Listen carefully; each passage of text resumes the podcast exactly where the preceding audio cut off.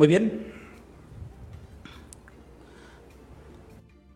Muy bien. El reloj marca, a ver, yo no me escucho. El reloj marca en este momento. ¿Sí? ¿Se escucha tú? ¿Me escuchas bien? El reloj marca en este, en este momento las... Algo está pasando, yo no me escucho. A ver, las eh, 6 de la tarde con 46 minutos. Es el tiempo, eh, señores, señores, en el centro de la República Mexicana. Como siempre, es un gusto, eh, un placer podernos encontrar en este compromiso informativo.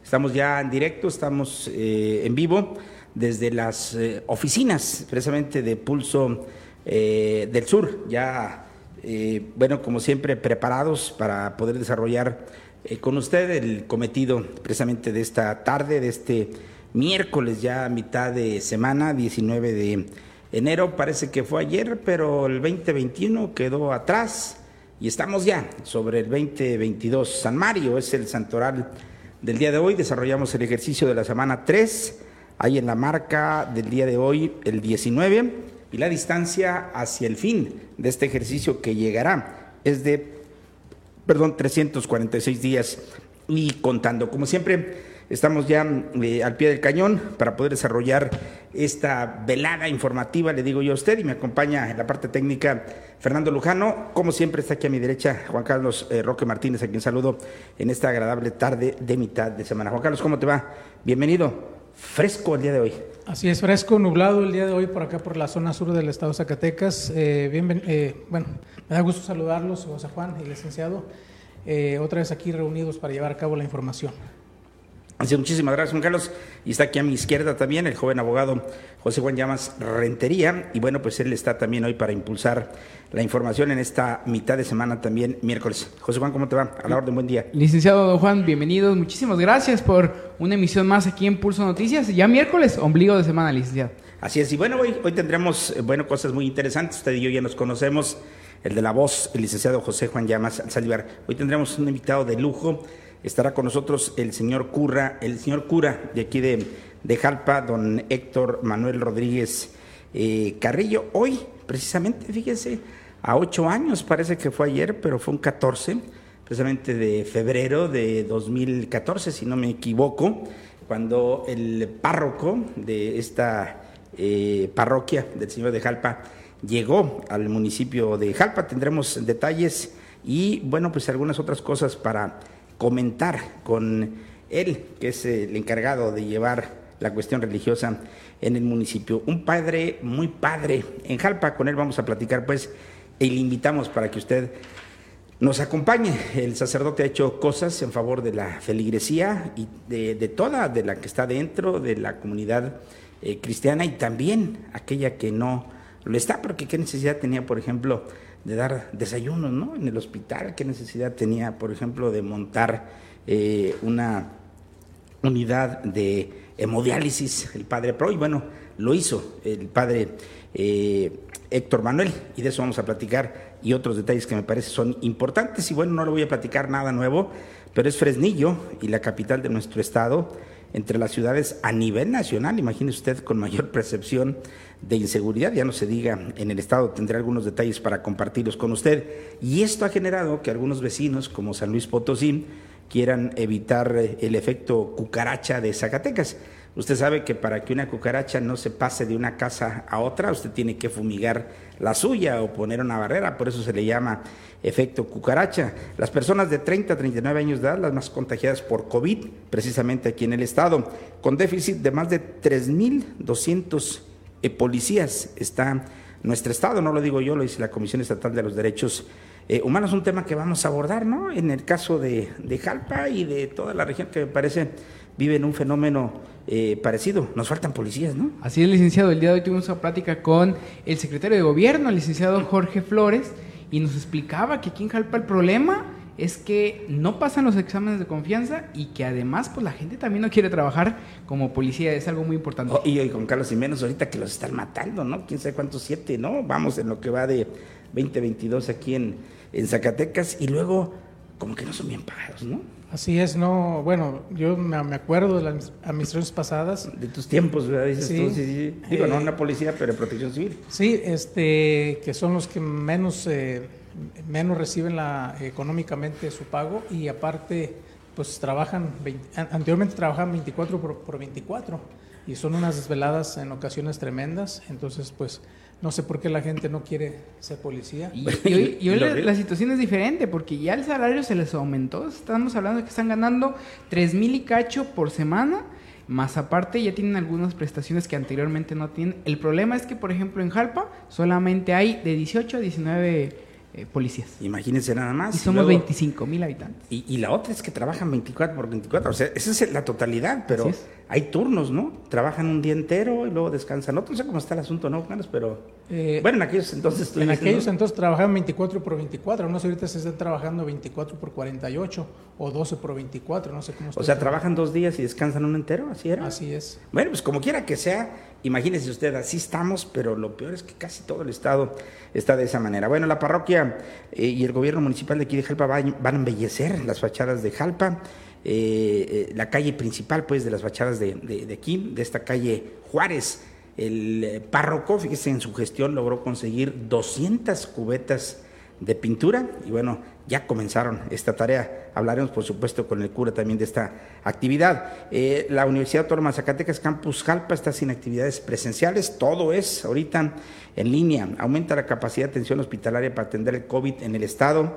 A cuatro meses, dice el gobernador que es una inversión histórica en carreteras. Él habla de 250 millones de pesos de la red carretera estatal. Pues no le hemos visto mucha, ¿no? Hemos visto algunos parches, ¿no? Y cosas aquí.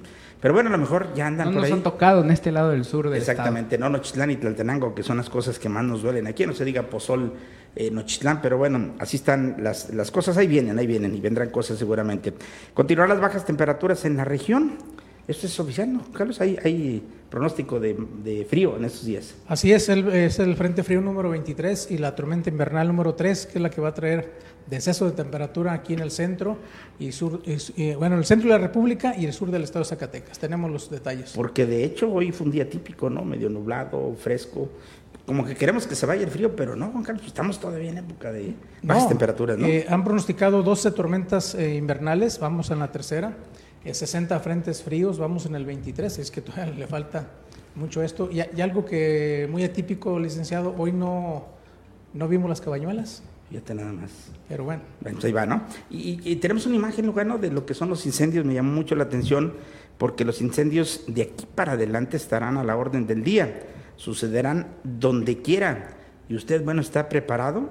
Bueno, pues esto, esta imagen que usted ve no es de aquí, es de Guadalupe, Zacatecas, pero yo creo, Juan Carlos, que no tardamos en ver este tipo de escenarios, ¿no? En toda la zona del Cañón de Juchipila. Sí, en toda la zona porque el, paso está crecido y aparte el día de hoy nos estaban reportando, bueno, estaban reportando, por ahí escuchamos a, escuchamos, estaban reportando un incendio en una casa, eh, habitación, el día de hoy por allá en el fraccionamiento Reforma. No hay nada oficial, nada más escuchamos por ahí, por, por, un, por un radio, eh, bueno, escuchamos que estaba un incendio. Vamos a ver qué nos dice Protección Civil del, municipio, si fue afirmativo el Bueno, pero lo, cierto es que ya lo vamos a vivir, ¿no? Ese tipo de escenas las vamos a estar observando lamentablemente de aquí eh, propiamente en adelante. Así que, bueno, pues esté al pendiente, ya está aquí con nosotros en las oficinas el señor cura. Vamos a tener un par de notas y luego entraremos de lleno para platicar eh, con él. Déjeme decirle eh, a usted el día de hoy que me llamó mucho la atención. Usted sabe del caso de los 10 muertitos que dejaron en una camioneta ahí en plena eh, plaza de armas. Y bueno, pues eh, ahora resulta que la Fiscalía General de Justicia del Estado dio a conocer que vincularon a proceso a dos personas relacionadas con el abandono de 10 cadáveres en la plaza eh, de armas la noche del martes 18. Concluyó pues ayer la audiencia inicial en la que fueron vinculados a procesos Juan Carlos o Juan José de 41 años y Perla de 20 eh, años, precisamente todos ellos eh, eh, por el delito de secuestro agravado en perjuicio de 10 víctimas, todas ellas localizadas sin vida a bordo de un vehículo encontrado en las inmediaciones de la Plaza de Armas del centro histórico de la capital propiamente de nuestro estado. Bueno, pues este, más los acontecimientos que hemos visto en cuanto a la privación de la vida de oficiales de vialidad, de tránsito, de policías y bueno, de, personas eh, naturales, por decirlo de alguna manera, en el Estado, ha hecho que otros estados como San Luis Potosí eh, quieran evitar el efecto cucaracha de Zacatecas. Y bueno, déjeme decirle usted que hay un replanteamiento de maniobras de seguridad en los municipios de, San Luis eh, Potosí y de Jalisco, ¿verdad? que son colindantes precisamente a Zacatecas. Por ejemplo, en el municipio de Villa de Ramos, San Luis Potosí, colindante con Zacatecas, se realizó hoy eh, la reunión de la Mesa de Coordinación para la Construcción de la Paz y la seguridad precisamente en el Estado. Así es, habrá un replanteamiento de maniobras de seguridad en los municipios de San Luis Potosí colindantes con Zacatecas. El objetivo primordial es erradicar el denominado efecto cucaracha de la, delincuencia foránea.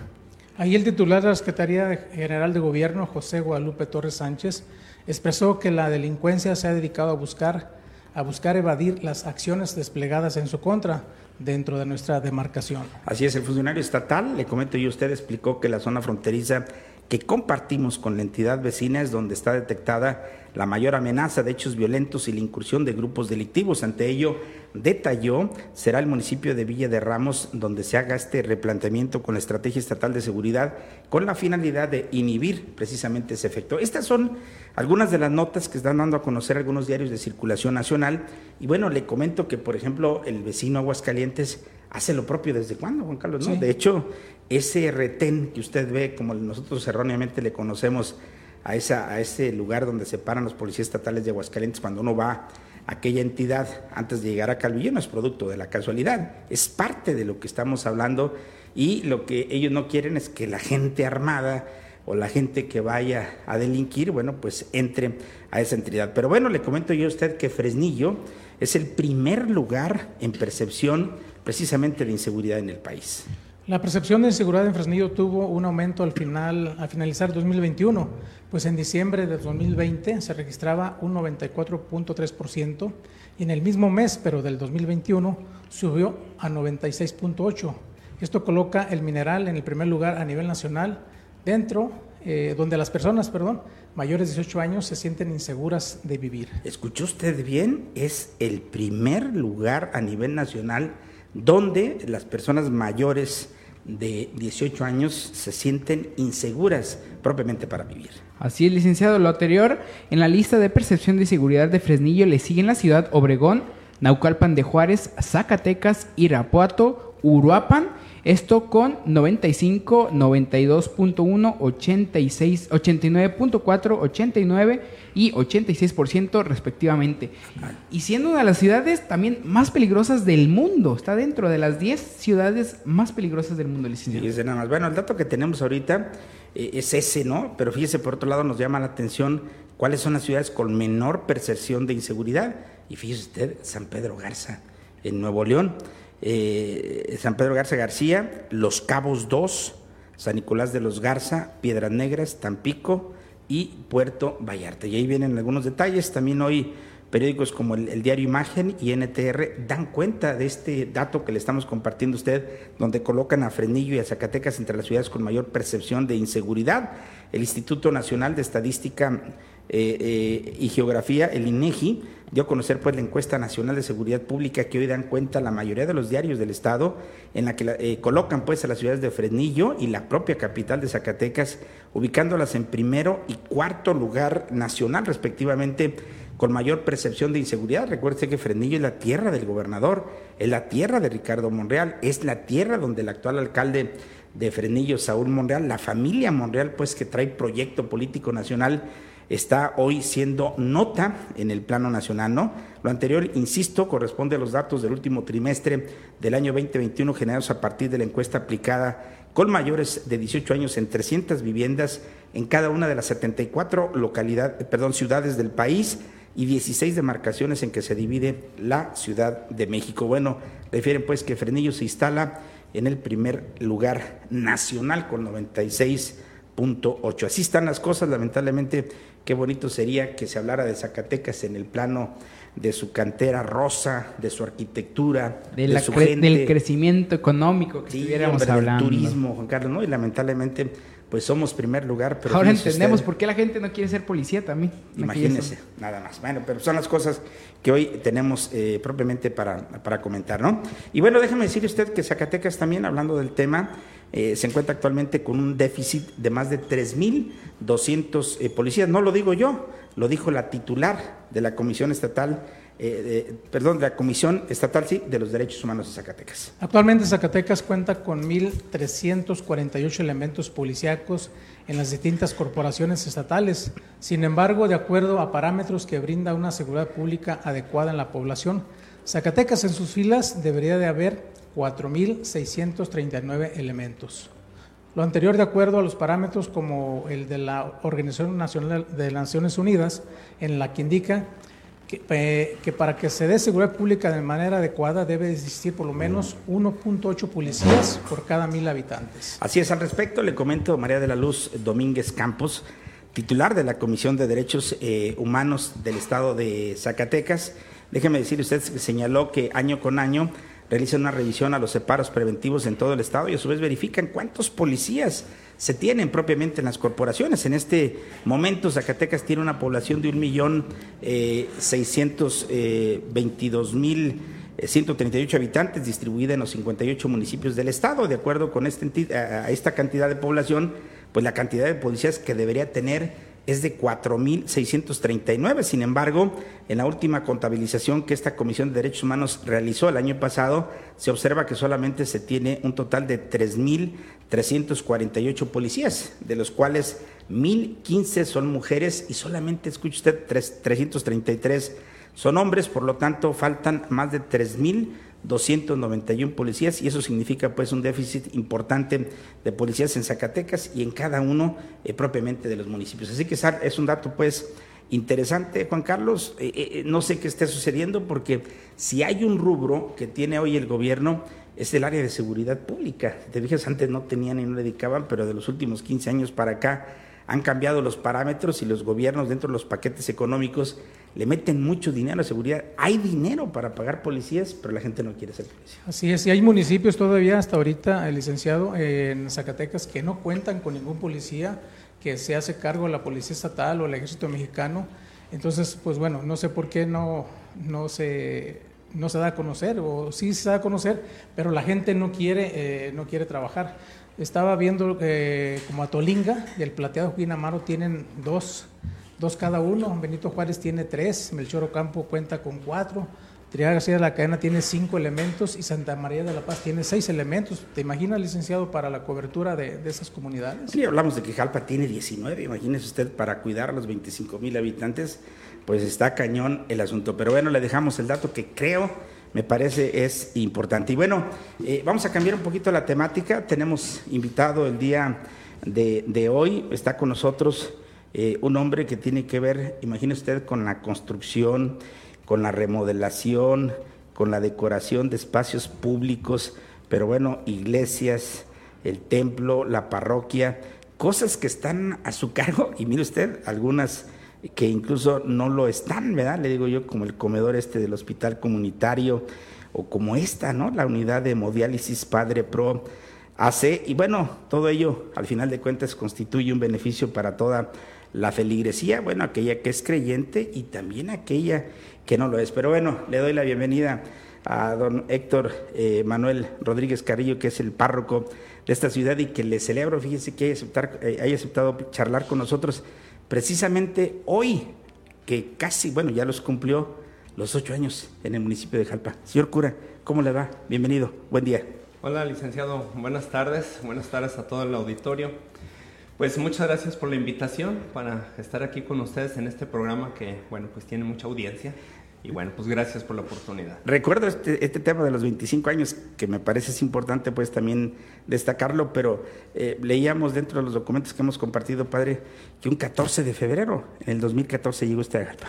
Eh, sí, fue un 16. Ah, un 16, perdón. Estaba a dos días de diferencia, sí lunes 16 de febrero, fue un lunes, y el sábado 22 de febrero fue la misa de inicio de la acción pastoral aquí en esta parroquia. La toma de posesión le llamamos pues también. ¿Cómo lo ha tratado Jalpa? Platíquenos, padre. Pues muy bien, gracias a Dios. En su mayoría muy bien.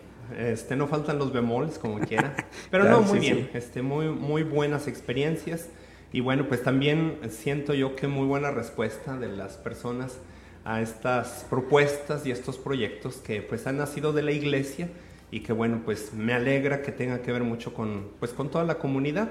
Ahorita, como bien usted lo decía, bueno, para creyentes, por supuesto, pero también pues personas que, que no profesen incluso la religión católica. y, y, y, además en un tiempo difícil, ¿no, padre? Hay que decirlo, porque los últimos 15 años para todo el país, y bueno, nosotros no hemos sido la excepción en el tema de la inseguridad y todo esto, pues nos ha pegado, ¿no? De alguna manera. Sí, pues eh, desgraciadamente pues es algo doloroso, algo triste y todavía más para aquellas personas que pues lo han vivido en carne, en carne propia. Pero yo creo que, como les decía ahora en días pasados, en una de las misas, sobre todo celebrando el Día de la Sagrada Familia, que yo eh, pues señalaba que yo propondría como remedio para todas estas situaciones, no solamente de inseguridad, sino pues también de faltas de respeto a la vida, a la dignidad de la vida, al valor mismo de la vida, pues yo daría así como tres puntos en que habría que fijarnos para alcanzar, pues, sanar tantos males que hay en la sociedad. Primero, la familia. Recuperarle el valor a la familia, recuperar el verdadero sentido de la familia, que en estos últimos años pues nos han querido cambiar mucho. Eh, segundo, la cultura, que cultivemos lo que realmente sabemos que es un beneficio, no solamente personal, sino un beneficio para la comunidad. Y tercero, también pues la educación, que ahora por situaciones obvias de la pandemia pues se ha visto tan deteriorada y que pues desgraciadamente pues va en, en detrimento de lo que pues tiene que buscar la persona para su superación. Y creo yo que estos tres pilares pues servirían muy bien o valdrían tomarlos en cuenta mucho para que pues recuperáramos pues la paz, la tranquilidad que tanta falta hace. Y repito, pues sobre todo para aquellas personas que lo han vivido en carne propia y que nos unimos a su pena, a su dolor, a su tristeza, a su desesperación, a su impotencia, o sea, todo lo que todos los sentimientos que llega a tener la persona ante unas situaciones así. Así es. Señor cura, 51 años de edad, precisamente Jalpa fue el escenario, el desarrollo de usted como párroco de esta parroquia que es la principal en el municipio y cumplir 25 años, la mitad de su vida sirviendo ya a Dios. Pareciera que fue ayer. Sí, gracias a Dios, bueno, pues ya llevamos 25 años y un mes y ocho días en, este, en este ministerio. Bueno, pues gracias a Dios. Y bueno, pues le agradezco a Dios que me ha permitido pues haber celebrado esta, estas bodas de plata sacerdotales y pues sirviendo a Dios nuestro Señor y sirviendo creo también a la comunidad pues con estos proyectos que eh, pues ha tenido a bien la gente también apoyar. Pero pues suena muy interesante y bueno, pues nos unimos al, júbilo, ahí estuvimos, ¿verdad? Le hicimos partícipe usted de todo lo que de todo lo que llegó de alguna manera eh, aquí. Vicario episcopal de la zona pastoral San Judas Tadeo, ¿eso qué es, padre? Eh, era. Bueno, eh, ya, ya cambió. bueno, sí. Este, bueno, el señor obispo tiene obviamente el compromiso de toda la diócesis, de toda la diócesis de Zacatecas. Entonces hay una figura eh, en la iglesia que se llama vicario episcopal. El señor obispo divide por regiones la diócesis. Ah, Entonces, un vicario, él elige a sacerdotes que le puedan ayudar como vicarios episcopales. Entonces, pone un vicario en cada vicaría, en cada, en cada región, y nosotros somos la región de San Judas Tadeo. Ah, es la región que abarca desde Malpaso, Villanueva, Tayagua, Tabasco, Guanusco, Jalpa, La Palma y La Pitaya. Y son las parroquias pues que, he atendido como, pues, como vicario episcopal. Es eh, pues ayudarle al señor obispo, es un, tanto la representación del señor obispo en esta región. Yo recibí el nombramiento el día, eh, en, octubre del año 2017 ah, y ha concluido este servicio precisamente el domingo pasado. Ahora eh, yo he dejado de ser el vicario episcopal, ahora el vicario episcopal es el señor cura de Tabasco, el padre Luis. Manuel. Eh, él, es el, él es el nuevo vicario episcopal. Entonces, pues es ayudarle al señor obispo en algunas funciones, en algunas tareas en esta región.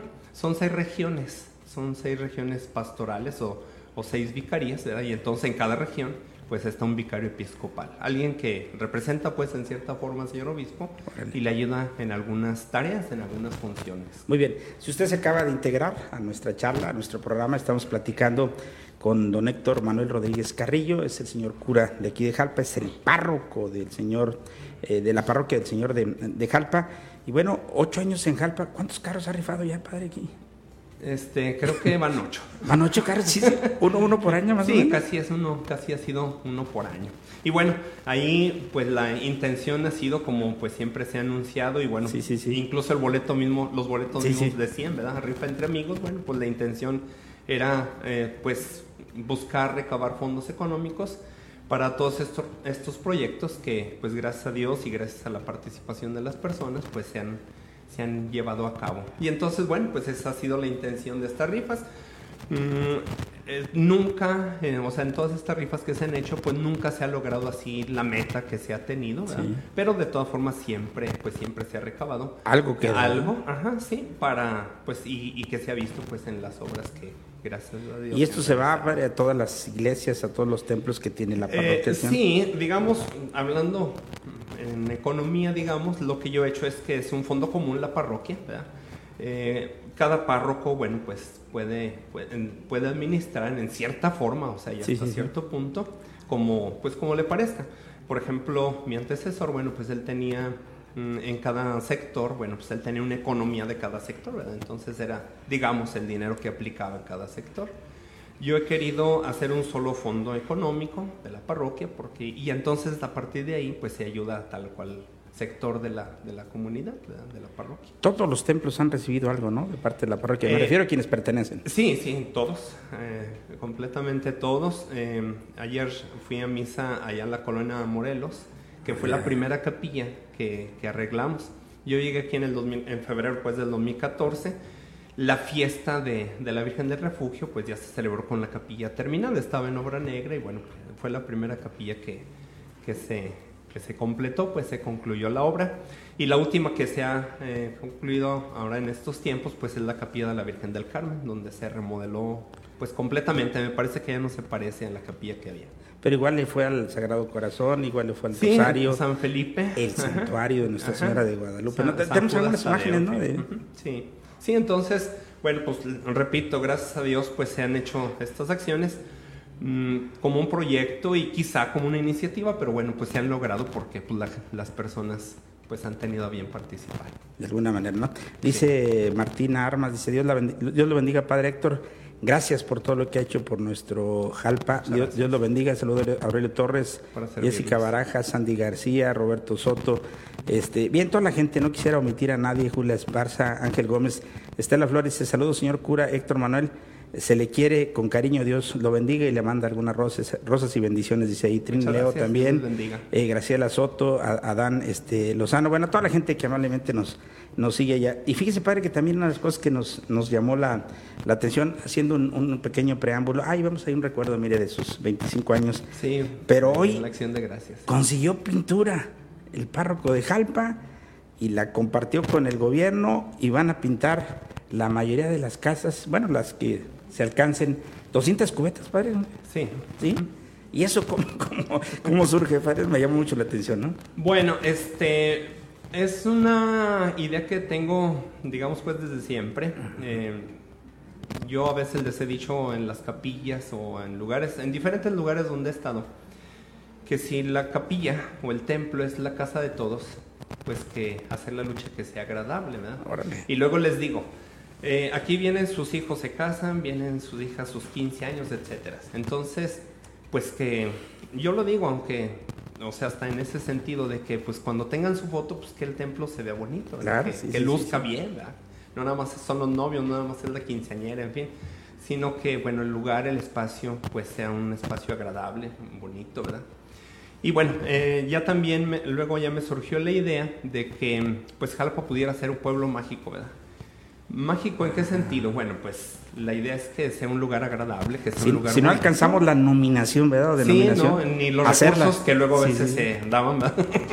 Pero eh, pues la idea era, es, fue esa, ¿verdad? Eh, poder embellecer nuestros espacios, pues aquí vivimos nosotros, aquí pasamos diario nosotros por las calles, en fin, pues ¿por qué no sea un lugar agradable? Y entonces, em, pues yo siempre hice esta propuesta, lo digo pues respetuosamente y todo, eh, pues hice esta propuesta en varias ocasiones, pues sí, sí me decían que sí, pero bueno, pues nunca se había concretado. Ya hasta ahora que, bueno, pues ya el licenciado Noé, pues también le platiqué la intención de que la parroquia podría, pues, participar, apoyar, para que, pues, Jalpa, Jalpa se vea bonita, ¿verdad? La ciudad. Y entonces, bueno, pues me tomó la palabra, eh, estuvimos platicando, y bueno, pues ya yo le ofrecí 200 cubetas de pintura para iniciar el, el proyecto, y bueno, pues hoy, gracias a Dios, se, se ha iniciado. Qué padre. Vemos ahí algunas imágenes. Hay comentarios, Juan Carlos. Y, y vieron, ah, eso es lo que se está haciendo ahorita. Hicimos un recorrido ahí físico por la calle principal que se está cambiando. Pero sacamos varias fotos. Una, ¿no? Cuando menos, Lujano. Hay una y es que se ocupa, padre, porque parece, yo no sé si el gobierno no lo ve, eh, ni el que se fue, pero mire usted, está, está, está en la calle principal, padre, ¿no? La, si quieres, haznos para que podamos apreciar un poquito más esta y uh -huh. la gente que nos está viendo, pero mire, no es posible que tengamos, y, y, bueno, no se aprecia mucho, no sé si la puedo sacar más, Lujano, pero tiene arbolitos, ya, ya sembrada sí, la, sí. La, la, la, habitación esta o, o la casa y, y en, en, pleno centro, Juan Carlos, esto está, eh, eh, además, eh, era, es, digo, no tan emblemática porque se trató de una cantina, ¿verdad? Este, ahí, pero mira, tiene hasta árboles y tú dices, bueno, pero ¿cómo es posible? que esto exista sobre la calle principal. Uh -huh. Ojalá y le toque, padre, ¿no? Sí, y la, la idea fue esa, eh, digo, en la plática, sí, sí. Eh, pues yo le decía al licenciado Noel, la, la, idea sería que, pues por lo menos la calle de entrada y la calle de salida, pues que fueran, fueran agradables a la, pues a la vista. Y yo pienso que al mismo tiempo, pues llegan a ser atractivas, ¿verdad? Que la gente, pues, hay muchas personas que vienen de paso. Sí, sí, sí. sí. Entonces, que, pues que se lleven una buena imagen, ¿verdad? Y entonces aquí también la idea es que pues pedirles a las personas que pues vean la bondad de este proyecto, ¿verdad? Es un proyecto en conjunto con la presidencia, la parroquia, o en conjunto con la parroquia, la presidencia. Sí, sí, sí. Pero bueno, pues aquí lo importante o lo que yo veo o mi intención es que pues la comunidad gane, que la comunidad pues tenga una vista diferente claro. Y yo creo que esto pues nos ayuda a, a, vivir mejor simplemente. Y el que no le guste el color o la pintura, pues puede poner la suya y sumarse ¿no? a las actividades, pero ya vimos eh, algunas, hoy se dio el banderazo y Ajá, tiene sí. que cambiar la imagen, tenemos que embellecer. Esta calle es una bonita idea, padre. ¿no? Sí, yo en muchas ocasiones les he dicho, pues yo creo que lo necesitamos y yo creo que lo merecemos también, ¿verdad? Que, que el espacio donde estamos viviendo, el espacio donde pasamos diario, en fin, pues que sea un espacio agradable. Muy bien, Juan Carlos. Sí, tenemos saludos de Lupito Humildad, dice saludos señor cura, Héctor, eh, Dios lo bendiga, María Huerta, saludos desde California, Dios lo bendiga siempre señor cura, Marta Flores, Dios lo bendiga Padre por todo lo que ha hecho y sigue haciendo por nuestro pueblo de Jalpa, saludos eh, Padre Héctor. Eh, Sonia eh, Humildad también, saludos señor cura, y le manda saludos, Juana Quesada también le manda saludos, Leoncio Guerrero también le manda saludos, señor cura. Gracias, y mucha gente más, Estela Flores y varias personas más. Muy bien, muy bien. Están, están ahí muy, muy pendientes. Y, y, esto tiene, ¿no se aterrizó, padre? ¿Usted le entregó al municipio las 200 cubetas a donde llegue o la idea es seguirle con esta eh, Bueno, la idea... La idea es, eh, es, continuar pues hasta donde se pueda y el tiempo que podamos. Sí, sí. Porque bueno, ocho años son ocho años. Sí, ¿verdad? Pero bueno, este, ahora también, eh, por la pregunta o por cómo, uh -huh. como comenzó el comentario también, eh, pues de dónde salieron estas 200 cubetas de, de pintura, ¿verdad? Sí, sí, sí. Fueron donaciones. ¿De quién? Hay personas que van y me dicen terminando una misa, tenga padre, para que se vaya a comer tenga sí. padre para que se tome un refresco, o tenga padre, usted sabrá en qué lo, o en qué lo emplea, en fin, entonces, pues eh, yo ese dinero, pues ahí se fue guardando, se fue guardando, y bueno, pues dije, completo 200 cubetas de, pin de pintura, y bueno, pues era lo que, era, era mi oferta, por decirlo así, ¿verdad? pero bueno, pues mirando al bien de la comunidad. Oye, entonces, por eso digo, fueron donaciones, pero de ese modo, ¿verdad? Este, yo fui haciendo un cochinito, pues la gente me decía, tengo, esto usted sabrá en qué lo emplea. Y entonces cuando había la necesidad de emplear algo por la, por la presión, digamos, de, por ejemplo, ahora lo último de la unidad de hemodiálisis y eso, bueno, pues... Pero luego yo hacía la lucha pues de recuperarlo de algún modo, o sea, pues por los mismos donativos que las personas me daban. Entonces, pues ahí están sus donativos, muchas gracias. Oye, pues qué padre, ¿no? Le saluda a Armelinda Medina y saludos a todos los calpenses, Camita Gutiérrez también está, María Ramírez, que de cuáles pilas usa el padre, dice ahí, porque no se cansa, ¿verdad?, de hacer una cosa y la otra, porque bueno, recién terminó, padre, de la unidad de modelo, no, que después de la unidad también vino el tema del atrio, ¿no?, de la, de la parroquia Eh, también, ¿no? Sí, este, gracias a Dios también. Bueno, terminamos el proyecto, bueno, en cuanto a construcción y luego ya que empezara el funcionamiento de la unidad de hemodiálisis el 9 de abril eh, del año pasado. Y entonces empezamos el, el proyecto pues del, del atrio, pues como a los 15 días de, de que habíamos terminado la unidad de hemodiálisis. Y entonces, bueno, pues luego ya se empezó a trabajar en este proyecto de embellecimiento del, del atrio. El santuario, bueno, quién sabe cuántas cosas, ¿no, padre, que están ahí en Sí, el... ¿no? en el- tengo, uno de la cúpula también, usted no se acuerda, pero también el padre, junto con los arreglos que se le hicieron al santuario ahí de la, de la Palapa, las dos etapas que se le hicieron, que hoy es muy bonito, ¿no? Que por cuestiones de la pandemia no se pudo disfrutar hoy el tema de las de las eh, mañanitas y todo, pero es el alumbrado, todo eso, ¿no? Padre? Son muchísimas cosas que se han venido realizando pues a, a favor de, de todos los espacios que ocupa la iglesia Jalpa. Ah, sí, sí, se ha hecho hasta donde se ha podido y yo he hecho la lucha de, pues, de que se haga en todos los espacios, en todos los lugares. Eh, repito, pues para que la gente esté a gusto, que sean lugares agradables, que se llevan la foto, que toman la foto y se lleven pues un bonito recuerdo y, y bueno, pues una bonita imagen, aparte de las personas que ahí aparecen ¿verdad? En, las fotos.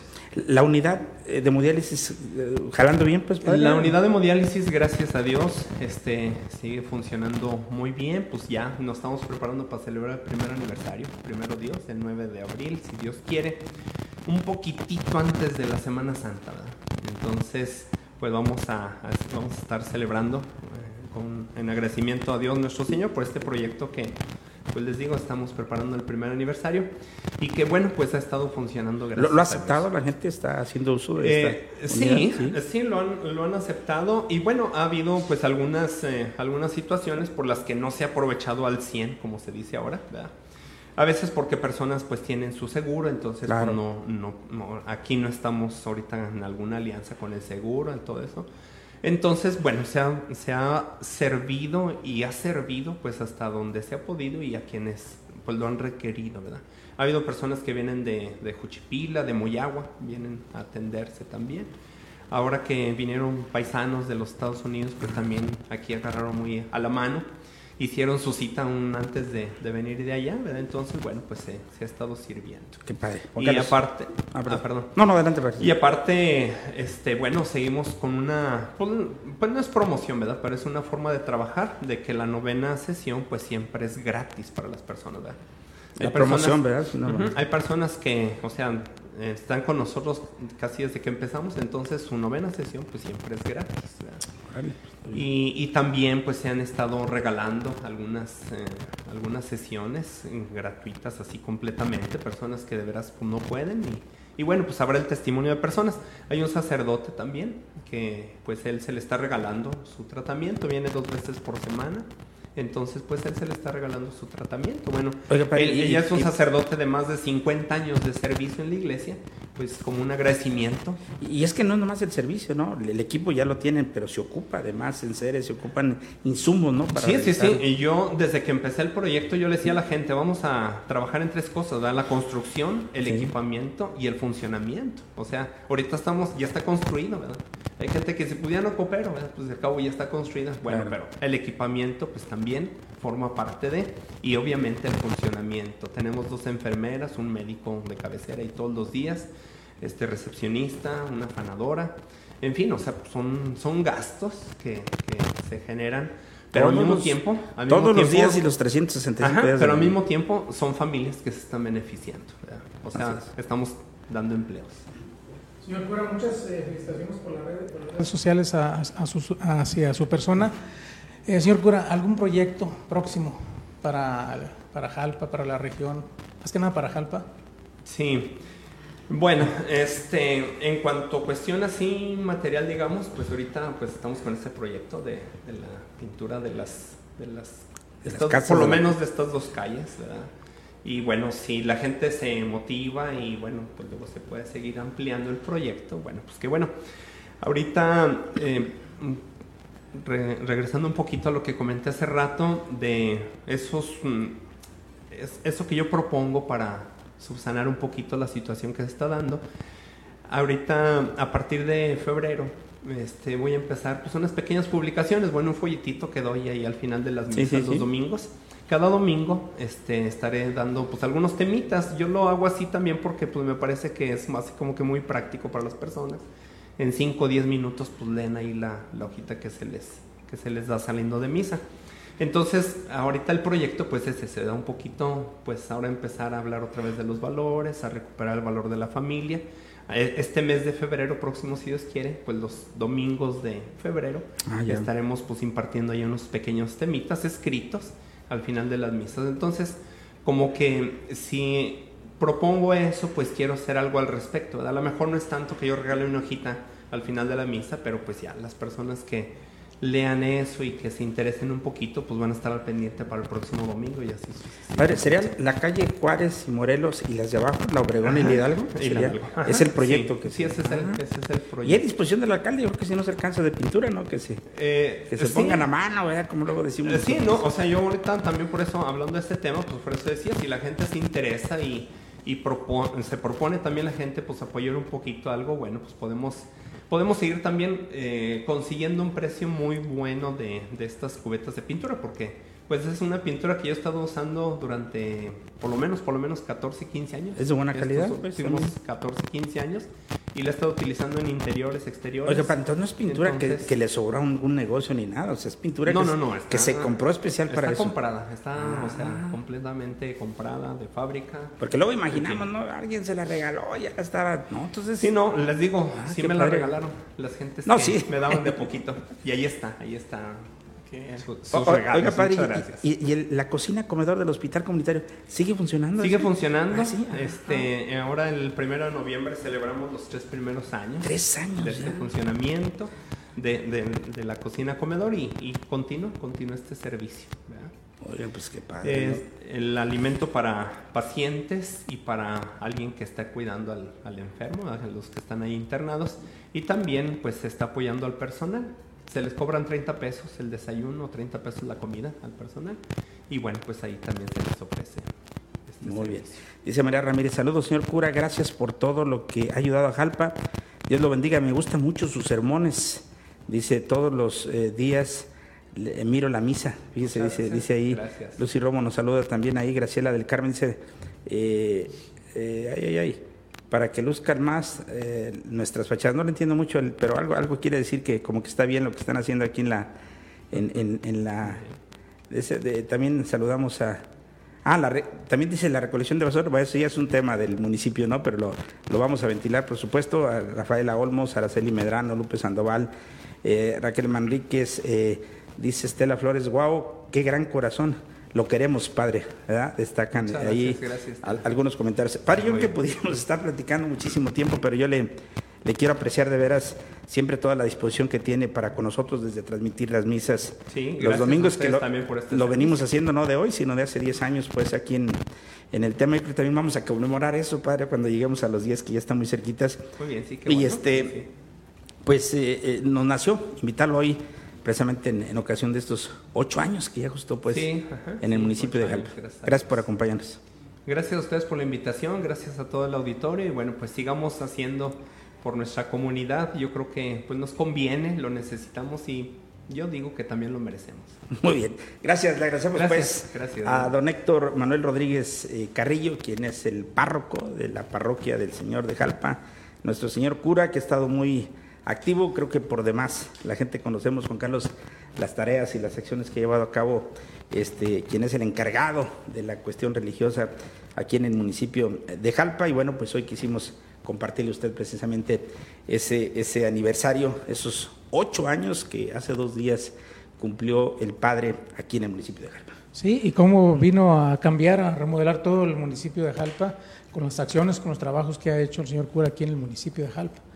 Eh, a lo visto está el santuario y las más iglesias. Hay muchas, muchas obras que, que está haciendo el señor. Todavía no se va, si se va, padre. Me refiero porque ya ve que luego dicen, no, es que ya se va el padre. Pero no, en esto no hay orden, ¿verdad? O sí, o sí hay una regla, padre, sí que... Bueno, ya me voy, pero de aquí ahorita. Bueno, no, no, de, de que nosotros no, me refiero yo en, en el cumplimiento de las, de las, de las, Sí, de las no, estancias bueno, de los pueblos. este, ha habido algunas voces, en fin, Sí, sí, ¿verdad? sí. pero bueno, es normal, es natural y bueno. A favor hay, y en Hay que escuchar, sí, sí, claro, claro. y habrá quien ya quiera que ya y quien no, bueno, de todo hay. Entonces, este, yo estoy tranquilo, digamos, ahorita no tenemos, no tengo Alguna notificación y nada. Ah. Ninguna notificación ni nada. Lo he dicho quizá por ahí en algún comentario algunas personas más cercanas. Eh, los cambios que ha dado el señor Obispo en estos últimos años, pues en el tiempo de este Sí. señor Obispo Don Sigifredo Noriega Barceló, es en, en enero y en junio. Es cuando él pues hace, Hace algunos, algunos cambios ¿verdad? de sacerdotes. Pero no hay una regla que digan tantos años en un... Eh, no, No, no, eso depende de cada, de cada obispo. Por ejemplo, don Sigifredo, cuando llegó aquí a la diócesis de Zacatecas, él decía, párrocos que tengan cinco años, ya prepárense porque cinco acabó. años no más, ¿verdad? Entonces, pero bueno, en algunos casos sí se ha cumplido, en otros no. Entonces, o sea, hasta ahorita eh, yo no sé nada, no, no, no he recibido ninguna eh, noticia, ningún llamamiento, porque luego siempre nos manda a hablar el señor obispo y bueno, pues ya platicamos el, el tema. Hasta ahorita no, yo pienso, pero es un Es pensamiento. una creencia, sí, sí. Que ahorita quizá por la cuestión de la pandemia y todo eso, bueno, pues quizás se detenga. No, no hablo de mi cambio, sino del cambio Sí, de sí. sacerdotes, quizá por esta situación de la pandemia. Pero bueno, eso solamente el señor obispo y un equipo muy cercano de padres que lo, lo padre, apoyan, usted, no se ha enfermado de COVID, ¿eh? Pues gracias a Dios. O ni sabe. Creo que no, no. Es que siempre traigo al cubrebocas. Ah. Muy bien. Bueno, sí, pues, no, eh, pues gracias a Dios, todo, todo bien. Y digo, pues, de, de esto de la situación del cambio, bueno, hasta ahorita no sé nada. Pero bueno, pues ya son ocho años y bueno, lo que determine el señor obispo, pues eso. Dice María Ramírez, eh, ¿podría decirnos cómo podemos ayudarlo nosotros desde lejos? Me pregunta María Ramírez y Leti eh, López Mares dice, ¿qué podemos hacer los que estamos en Estados ah, sobre lo mismo, los que estamos en Estados Unidos para poder ayudar en Jalpa? ¿Cómo se puede dar una donación? Ajá. Bueno, el- la forma más práctica, digamos, es que pues siempre paisanos que están allá en los Estados Unidos tienen algún pariente aquí, entonces nos hacen llegar el donativo por medio del pariente. Así ha sido en muchos casos, ¿verdad? En otros casos, este, hacen un cheque a mi nombre, me da pena decirlo, pero pues así Sí, debe sí, ser, sí, sí, sí. Porque una vez... De, de hecho está en pantalla, ¿eh? Manuel Rodríguez Carrillo. Sí, una vez en la limonita pues salió un cheque, ¿verdad? Que decía santuario. Ah. Pues ese, ese cheque no. Se- no se se, fregó, pudo cobrar se- porque no se Ajá. cobrar. Entonces, bueno, les digo, pues me da pena, pero sí debe ser este un cheque a mi nombre y bueno, puede ser hasta por correo ordinario, pues llega aquí, aquí lo cambiamos y todo. Muy bien, el O nombre- también hay un número de cuenta que pueden hablar a la notaría y bueno, pues ahí se les da el número de cuenta. Muy bien. Entonces ya, ya lo escuchó. Eh, puede usted mandarle efectivo con un pariente. El pariente va a la. ¿Cómo se llama? Allá a la oficina, notaría, a la notaría ajá, y ahí de- se les da iglesia. recibo de- del donativo que lleven. ajá. O bien, usted le digo, puede consultar en, en, en, en Facebook. Usted le pone Parroquia el Señor de Jalpa y ahí aparece la dirección Ahí y todo lo demás. también. Lo puede lo puede mandar o con gusto nos llama aquí y nosotros le damos la información para que también lo pudiera lo pudiera generar, ¿no? Ahora sí, gracias, padre. ¿no? Pero aquí Gracias estamos. Gracias. Órale, ahí está el, el padre don Héctor eh, Manuel Rodríguez Carrillo, quien estuvo hoy con nosotros platicando, ¿no? Los temas del día de hoy que nos motivó. Dice Javier Silva, dice saludos para todos, en especial el padre Héctor, eh, y gracias por todo lo que hace por Jalpita la Bella. Mi respeto por todo lo que hace. Dios lo bendiga por siempre, ¿verdad? Reciba pues también ahí el- los parabienes pues de estas personas que están ahí muy atentas. Y bueno, déjeme decir usted que hablando de estar atentos, una cosa que está aquí al día son los, los incendios. Y bueno, sucederá donde quiera de aquí en adelante. Y la pregunta y la reflexión es, ¿está usted preparado? Este día eh, los bomberos de protección civil estatal atendieron un llamado de emergencia en la carretera federal número 45 en la comunidad de Martínez Domínguez. Esto a un costado del Hotel El Dorado para atender el incendio forestal que se consumió más de mil metros cuadrados de maleza y hierba seca. lamentablemente no estamos lejos de esta situación en la región. Así es, mire, estas fotos, como le dije al inicio del programa, no tienen relación con el municipio, pero esto no estamos lejos de vivirlo, lamentablemente, en días posteriores. Y bueno, le hacemos una reflexión. ¿Está usted preparado? Esto lo comentamos también en redes sociales y la gente decía, es que no se puede estar preparado. Es que sí se puede estar preparado, ¿no, Juan? O sea, podemos hacer una guardarraya, podemos empezar a limpiar nosotros algunos espacios. De hecho, yo me estoy tardando, por ejemplo, en el caso de, mi casa, que todos los años, Juan Carlos, ¿te acuerdas? De toca ahí el, tema, pero tratar de cortar la maleza para que no nos llegue tanto ahí a la, a la, a la parte que nos eh, colinda ahí en el, en el asunto. Entonces, más que nada es esta información sucedió hoy en la mañana, así dejó los, los tractocamiones allá, póngale que son camiones que estaban arrumbados todo, pero igual pudo haber sido un camión que está estacionado. Aquí tenemos muchos vehículos en cocheras o en corrales, ¿verdad? Que pueden ser sujetos de este tipo de cosas. Y ahí nos nació pues la, la reflexión propiamente para decirle a usted que, que nos preparemos pues en ese sentido de los incendios, ¿no, Carlos? Así es, y si usted tiene por ahí un vehículo, tiene un predio donde ya la hierba está muy crecida y está seca, trate de hacer lo que dice el licenciado, una guardarraya o trate de, sacar todo el escombro para evitar los incendios y que le vaya a llegar a, su casa o su propiedad, aunque sea un vehículo abandonado, pero tiene, tiene un costo. Entonces se le llega a prender, se le llega a quemar, pues es una pérdida para usted. Así es, hay que tener pues muchísimo cuidado. Esta nota eh, fue en Guadalupe, Zacatecas, pero es reflexiva porque así como sucedió allá, bueno, yo me atrevo a decir, Juan Carlos, que nosotros tenemos más condiciones para incendios en esta región que ellos allá en, Guadalupe, ¿no? En, esa, en esa parte, porque acá pues nuestra vegetación es más, más alta y todo lo demás. Yo tengo un ranchito ahí en el Corral de Piedras y yo hice un camino y todo, y hoy lo quise recorrer hace dos días. ¿Y cómo lo recorres? Pues estaba esto repleto de, de maleza. Así que hay que estar muy atentos. Juan Carlos, continuarán las bajas temperaturas en la región. Así es, se pronostica eh, la entrada de la tormenta invernal número 3 en frente frío. Esto va a ser a partir de hoy por, la tarde.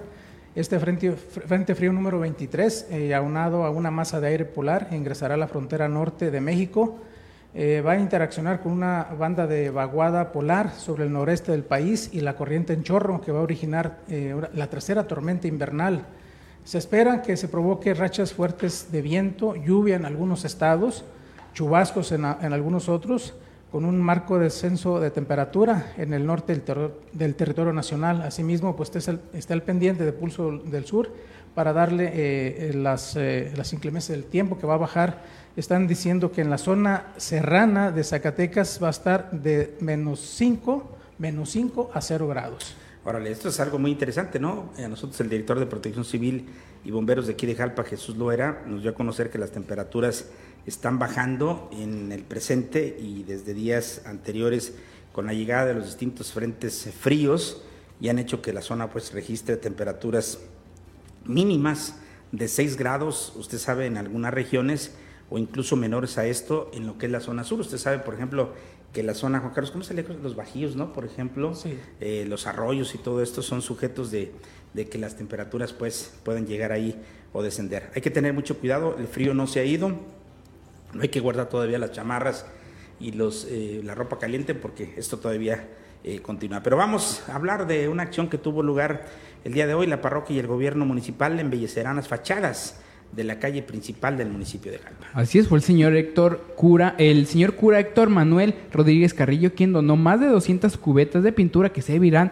para embellecer las fachadas de las viviendas y negocios de una de las principales calles, la calle Juárez. Así es, este, este, esto con apoyo pues de la mano de obra de la presidencia municipal. En entrevista, como ya lo escuché hace unos momentos, con el presbítero Héctor Manuel Rodríguez Carrillo, dijo que siempre es bueno poder ayudar a Jalpa por ello en coordinación con el gobierno, con el alcalde propiamente Noé Esparza, trabajarán para embellecer una de las principales vialidades de la cabecera municipal.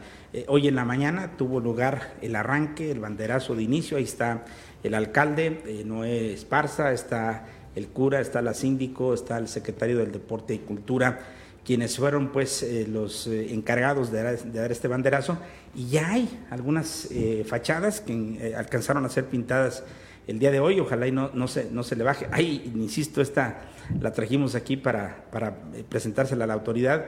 No sé si hay que pedirle permiso al dueño o no, o cobrarle, ¿verdad? Yo creo que sería lo, ideal. lo, ideal, pero de veras que está en muy malas condiciones este, este espacio. Qué bueno que hicieron y me da mucho gusto saber la información que nos acaba de, emplear, de ampliar Juan Carlos, el señor cura, que no solamente será la Juárez y la prolongación Morelos, sino que también entrarán por Obregón, perdón, Hidalgo primero y luego la prolongación Obregón, ahí, que será lo que nosotros conocemos como el circuito Jalpa o el recorrido que hace el desfile, ¿no? Comúnmente, eh, ojalá y, el alcalde, yo espero que tenga la visión el alcalde, por supuesto, y si no tiene el dinero, pues a ver cómo le hace, pero que sí, sí salga en este, este proyecto y ojalá después se agarraran otra calle, ¿no? Me gustaría que agarraran la Delicias, por ejemplo, hacia arriba, o alguna otra calle también para empezarla a embellecer. Mira, me gusta cuando el cura dijo hace un ratito, Juan Carlos, hay que convertir a Jalpa en un pueblo mágico, que le hace que no tengamos la denominación, que le hace que el, que el Comité de Pueblos Mágicos del país no nos lleve hasta allá, pero sería muy bonito que nosotros pudiéramos convertir a nuestro pueblo el mágico sin necesidad pues de que tengamos un papel que diga que lo es. ¿no? Y hacer un llamado, licenciado José Juan, a la gente, a, la, a, la, dueña de las viviendas, a los vecinos, a que ya que estén pintadas sus viviendas, la conserven así, porque no va a faltar el chavo, el chavito listo que va a pasar y con un aerosol le va a pintar por ahí. Entonces, si ven que están sucediendo eso, hay que reportarlo para que pues, se, de se le llame la, atención.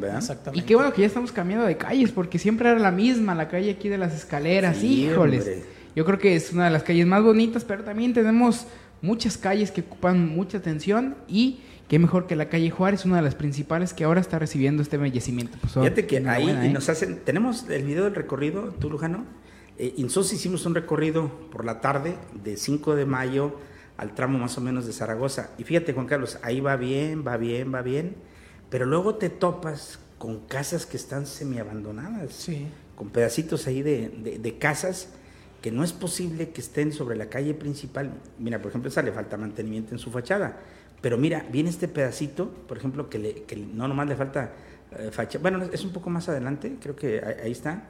Mira, por ejemplo, a ese pedacito le, le falta ahí, no solamente pintura, ahí falta un, un arreglito, síguele, Lujano eh, vi, algunos espacios, ¿no? Ahí hay unos locales también allí donde está la camioneta blanca que también están en el abandono, no están ni rentados. Bueno, ahí, y de igual forma una pinturita a lo mejor los puede los puede ayudar, pero yo yo me refiero y ustedes estarán de acuerdo que hay eh, síguele Lujano, hay unos espacios más delicados que son fincas viejas que lamentablemente eh, la gente no les hace nada, Juan Carlos, y, requieren pues de, del, apoyo, ¿no? De la, de la, de la mano ahí de, de una atención, bueno, ya decíamos la, la, calle esta eh, de la Ocampo y la, y la Juárez, pero si le siguen viendo, yo, yo eh, quiero pensar que más de 20 espacios que, requerían atención.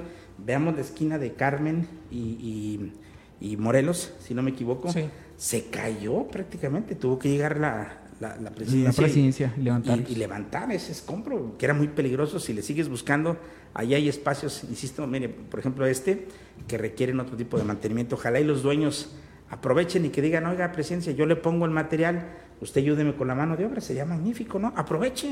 Yo digo que, que, que el alcalde, si usted le dice como dueño de ese tipo de espacios, oiga, yo pongo el material, yo creo que el presidente tiene que responder con un sí. Yo no soy el alcalde, tampoco le puedo decir lo que haga o deje de hacer pero yo creo que tendría la disposición, Carlos, para que le arreglara, ¿no? Te ponen material, yo pongo la mano de obra, un ganar-ganar, y cambiamos la imagen como Dios manda del centro de Jalpa. Y además la, la, mano de obra está gratuita, o sea, la mano de obra ya está pagada completamente todo el año, entonces hay que aprovechar este tipo de oportunidades, yo creo que sí es algo muy importante y si usted puede aprovechar o cualquier otra persona podemos aprovechar este servicio, pues de una vez. Gestionarlo, ¿no? Yo creo que es cuestión de gestión nada más y vamos a lograr una cosa muy, muy bonita. Vamos a ver qué es lo que sucede en este asunto. asunto. Rápidamente le comento que la UAS Campus Jalpa, ¿qué cree? Sigue sin actividades presenciales. La Universidad Autónoma de Zacatecas Campus Jalpa informó que al inicio de las actividades escolares será a partir del 24 de enero. El lunes es un parteaguas muy interesante. Bueno, de hecho no es este lunes todavía, ¿no? Pero, pero lo, que viene...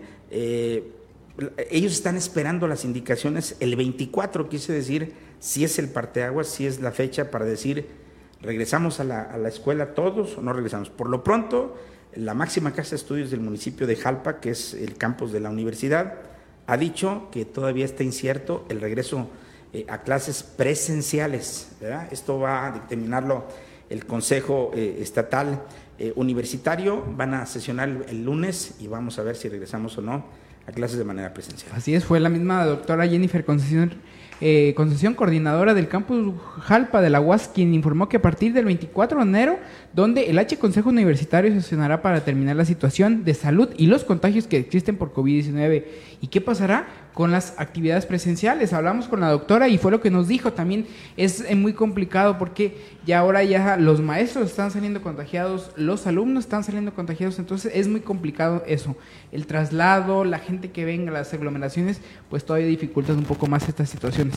Ya ella dijo que todavía esto es... Eh, incierto. Es incierto, no se sabe, pero esto a partir del 24 tendremos una respuesta.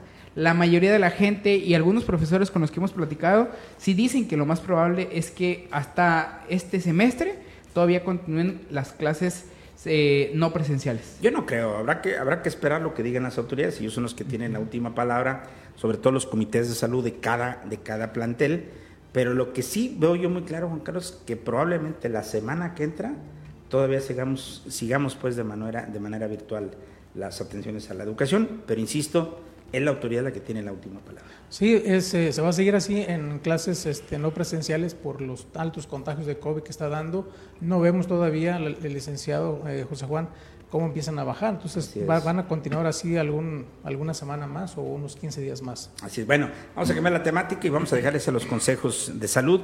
Por lo pronto, ¿está ya usted preparado para las prescripciones? Acuérdese que estas van de preescolar a primaria, de primaria a secundaria y de secundaria a nivel medio superior, sea CETIS o sea preparatoria. El próximo martes primero de febrero va a iniciar en Zacatecas eh, y en todo el país ¿no? el proceso de preinscripciones para estudiantes que ingresen educación básica, le digo yo preescolar, primaria, secundaria, para el ciclo que inicia el 2022 y termina el 2023. El periodo de prescripciones va a concluir el miércoles 16, pero como usted sabe, hay algunas escuelas muy solicitadas que prácticamente en la primera hora del primer día o de la hora hábil del primero de febrero prácticamente se cubre, ¿no?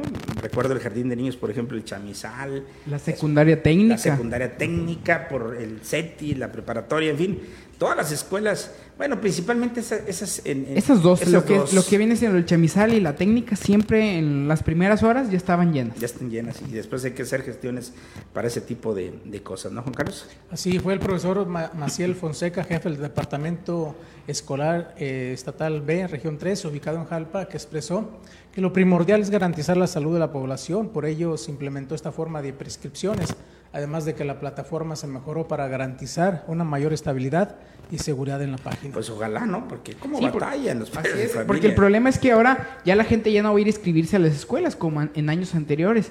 Ahora la gente vaya a meterse en un portal que se llama preinscripcionessac.gov.mx, esta será la página donde pues usted podrá hacer el trámite, va a seleccionar la escuela a la que va y pues ya va a poder hacer el trámite. Mucha gente pues no tiene internet, mucha gente también no cuenta con las facilidades o no conoce, ¿no? conoce simplemente el uso del internet o una computadora, entonces eh, lo más sencillo es hablar a la escuela, decir, oiga, necesito que inscriba a mi hijo, yo no, no, no, no tengo computadoras, no me funciona, lo que sea la forma para decir que no pueda y dar eh, la inscripción vía telefónica. Así es, bueno, pues ahí le dejamos la, reflexión. Prepárese porque no hay prórroga en ese sentido. Oiga, rápidamente le comento que a cuatro meses del gobierno de David Monreal, él dice, ha invertido más de 250 millones de pesos en la red carretera. El mandatario este, dio cuenta de las obras y acciones que realizan los municipios con recursos provenientes del gasto programable y el fondo minero. Durante el programa La Nueva Gobernanza dijo que se rehabilitarán vialidades y carreteras de pinos, Chalchihuites, Guadalupe, Villidalgo, Zacatecas, Frenillo, Jiménez del Teol, Villa de Cos, Francisco R. Murguía, Montescobedo y otros. Y tristemente no aparecemos en el escenario de la zona de los cañones. Pero bueno, a la fecha, dijo él, se han beneficiado de manera directa miles de habitantes de 43 localidades, él dijo, de tres municipios. Pero Juan Carlos, hay más información importante. El gobernador David Monreal dio el banderazo de arranque a los trabajos de ampliación y modernización de la carretera El Machucado, allá en Pinos. El mandatario da continuidad al programa intensivo de construcción y reparación de carreteras aquí en el estado de Zacatecas. Son tres kilómetros de pavimento asfáltico de la carretera El Machucado, en tronque con San Luis Potosí y Ojuelos, Jalisco, que va a beneficiar a más de 300 pobladores. En los seis años de la nueva gobernanza será frecuente la reconstrucción, construcción y mejoramiento de calles, caminos y carreteras. el mandatario estatal cumple su compromiso con las familias para cuidar su patrimonio y brindarles eh, seguridad con vialidades dignas. Destacan, eh, destacaron pobladores del Machucado que, que solo dos gobernadores han visitado la comunidad que fue Ricardo y David Monreal. Órale, ¿qué te parece? Pues bien por eso, pero bueno, hay más información. Celebran con actividades virtuales el 17 aniversario del ZigZag en Zacatecas. Así es, el festejo será el 20 y 21 de enero con el apoyo del CONACIT, museos aliados, asociaciones e invitados especiales. El COSIT realizará para la niñez y juventud zacatecana 16 actividades como talleres, charlas, demostraciones en áreas del conocimiento científico y tecnológico. Así es, el nuevo gobierno ha dicho que va a celebrar el 20 y el 21 de este mes de enero el 17 aniversario del Centro Interactivo de Ciencia y Tecnología de Zacatecas, el ZigZag, y lo hará con un amplio programa virtual que contempla 17 o 16 actividades. Pero bueno, rápidamente también le comento que suma el gobierno de Zacatecas a la primera Jornada Nacional de Incorporación y Acreditación del año 2022 de modo tal que del 19 al 23 de enero se realizará la Jornada Nacional de Exámenes y se espera una gran participación por parte de 11 coordinadores regionales. Y bueno, también rápidamente le comento que desactivó la Secretaría de Seguridad Pública una extorsión y rescató a un joven que fue víctima. Eh, eh, precisamente, bueno, le pedían 150 mil pesos de supuesto rescate. Gracias a la actuación de las autoridades se logró la localización del joven en buen estado de salud. Esto sucedió en la capital del estado, en una colonia muy conocida que es El Orito. La Secretaría pues, de Seguridad, a través de la Unidad de Enlace Ciudadano y Atención de Víctimas en coordinación con elementos de la Policía Estatal Preventiva, rescataron a este joven que era objeto de extorsión en su modalidad de secuestro virtual. Eso es algo pues interesante. Y finalmente, Juan Carlos, la Metropol eh, cumplimentó una orden de aprehensión en Guadalupe por el delito de lesiones. Sí, como resultado de las acciones operativas que realizan las corporaciones de la Secretaría de Salud, de, perdón, Seguridad Pública, para fortalecer el orden público en la entidad, elementos de la Policía Metropolitana cumplimentaron en Guadalupe una orden de aprehensión por delito de lesiones. La detención se concretó cuando elementos de la Metropol efectuaban patrullajes de prevención y disuasión del delito sobre la calle Guadalupe en la colonia Bellavista, esto en Guadalupe. Ahí observaron que un sujeto, al notar la presencia de los oficiales, mostró una actitud evasiva y quiso ocultarse. Bueno, pues así están las cosas. Y bueno, en más información le comento a usted que las personas, este es un dato muy interesante que nos llama la atención. Usted ve los medios nacionales, todo mundo habla del COVID de los niveles, ahorita todo el mundo, salvo el continente africano, ¿verdad? Creo que ahí les fue al revés, a pesar de ser de las eh, entidades que registraban mayor número de contagios, al parecer ahí fue donde disminuyó, pero aquí en Zacatecas las personas con más contagios, fíjense, fue el grupo de 30 a 39 años eh, que se dio. Hay más de 894 casos de COVID aquí en eh, Zacatecas. Así es, piden a zacatecanos hacerse la prueba solo si presentan síntomas para permitir que otros que ya las tienen reciban una atención adecuada. En total, 38.788 personas se han recuperado de la enfermedad causada por este virus. Un total de 894 nuevos casos de COVID-19 se registraron hoy en Zacatecas, así como la recuperación de 204 personas y el deceso de 4 personas, debido a enfermedades que causa el virus del SARS-CoV-2. Así es, el llamado del gobierno pues, de Zacatecas es para todos, ¿no? Los ciudadanos que soliciten las pruebas cuando tengan síntomas para permitir que quienes ya los tienen reciban atención adecuada, además eh, continuar fomentando las prácticas como el uso de cubrebocas, en lugares públicos, lavado de mano y, bueno, evitar acudir a lugares muy concurridos. Mire, yo insisto que vamos a tener que ajustarnos a esta nueva eh, modernidad, pero no, no implica nada, yo creo que llevar a cabo las restricciones y respetar pues las medidas que nos están pidiendo, sobre todo en este momento todos nos vamos a enfermar, yo no tengo duda Juan Carlos que alguien se va a escapar, pero eh, la estrategia, lo que está haciendo el gobierno es que nos dé de manera paulatina, primero a uno, luego a otro, luego a otro, porque imagínense, por ejemplo, en Jalpa, los 25 mil habitantes nos enfermáramos al mismo tiempo, los 14 mil allá en Juchipila, los 15 mil de Tabasco, imagínense, pues no es, los 54 mil de Calvillo al mismo tiempo, pues sería algo, la verdad, muy delicado. Sí, los eh, nuevos contagios son 519 hombres y 375 mujeres, son el 39% que habitan en la capital del estado. El 27% se encuentra en Guadalupe, cerca del 13% en Fresnillo y el resto en Calera, Ojo Caliente, Tlaltenango, Monte Escobedo, Troncoso, eh, Luis Moya, Jerez, Concepción del Oro, Villa Hidalgo, Sombrete y Villanueva, así como también en Valparaíso, Sainalto, Miguel Ausa, Uchipila, Jiménez del Teúl, Joaquín Amaro, Enrique Estrada y también, este, pues no, no aparecemos, eh, eh, ah, no, sí, sí aparece Jalpa, también está Río Grande, Loreto, Nochistlán y Morelos. Así es que cuídese mucho. Y me llama la atención, licenciado eh, José Juan, un comentario de, de, nuestro amigo Elías Rodríguez, dice que allá en Colorado está rompiendo récords también es una gripa muy fuerte. Me imagino que también es algún, alguna variante del COVID. Así es, acuérdense que todas las enfermedades de tipo respiratorio están asociadas ahorita con esta enfermedad del COVID. Usted, si trae gripa, trae COVID hasta que demuestre lo contrario. ¿verdad? La única forma de demostrarlo es este, con una prueba, pero si usted trae gripe, por favor, use las medidas, Juan Carlos, póngase su cubrebocas, use su gel y evite saludar a la gente de otra manera como coloquialmente lo hacemos, ¿no? Nos estaban reportando quién, este Así es, nos está reportando que el día viernes habrá vacuna aquí en las canchas techadas para leer las personas de 40 a 59 años. Ah, oye, qué padre. Pues ya, les toca. Ya nos toca. Ahora sí ya les toca. bueno, pues ahí está, para que lo vaya tomando en cuenta. En cuanto tengamos la, comunicación oficial, la vamos a compartir, pero todo parece indicar una fuente seria de la Secretaría de Salud nos ha hecho, eh, nos ha dado a conocer que el viernes aquí en Jalpa yo creo que mañana pasado tendrá que salir. Mañana mismo yo creo que sale la información. Porque no, no, creo que sea solamente en el municipio, seguramente será en varios puntos. La tercera dosis. La, tercera, dosis, de 40 a 59. Yo ya tuve la oportunidad de ponerme moderna, ¿verdad? Como en mi calidad de maestro, pero falta mi esposa y falta muchísima gente, Juan Carlos, pues que está ahí, ahí rápidamente. Bueno, oiga, el ISTE implementa un portal y línea Assist COVID. Dice Pedro Centeno, inicia en 90 unidades médicas en 100 entidades y gradualmente se integrarán 278. La meta es dar cobertura en las 512 de primer nivel. Podrán acceder derechohabientes con sospecha o confirmación de COVID-19 que requieren atención o tramitar una licencia. Es que eso se ha vuelto un mendigo problema, Juan Carlos. Sí. O sea, por ejemplo, yo trabajo en una institución eh, educativa y fui a un negocio particular, eso es lo más fácil del mundo, me hago la prueba, salgo positivo, pago y me voy y le digo a mi director y mi director dice, bueno, está bien, pero vete al ISTE, que es la institución que a mí me respalda y que te dé tu licencia para que te ausentes los 10 días.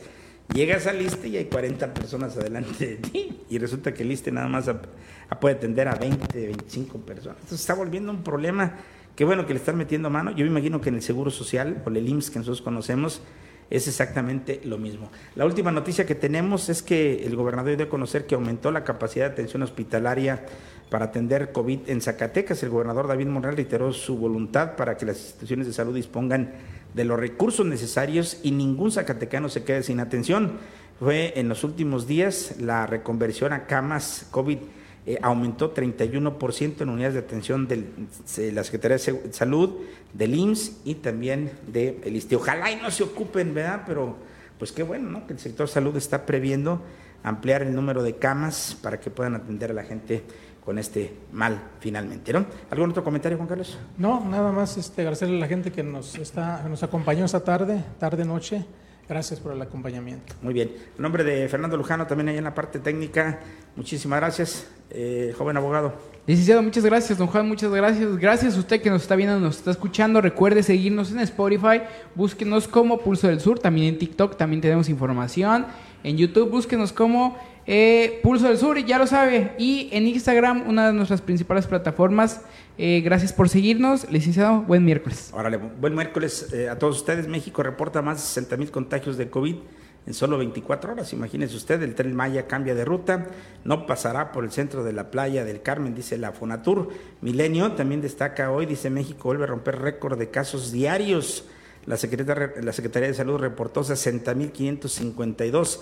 Biden y Kamala van por la, reelección en 2024. El Excelsior también destaca hoy se incendia fábrica de bicicletas en calzada eh, Coltongo, en Azcapotzalco. Y bueno, este, confirman condena de nueve años de prisión a Robino eh, por abuso eh, sexual. Ya sabe usted este tipo de cosas y también las notas principales de los diarios tienen que ver con el aumento propiamente de contagiados por esta enfermedad. Lanzarán convocatoria para reclutar al menos 150 policías en la capital. Es un tema que ya abordamos el día de hoy, que le digo es un común. Faltan policías en todos lados. Muchísimas gracias, señoras, señores, a nombre pues de todo el equipo Lujano.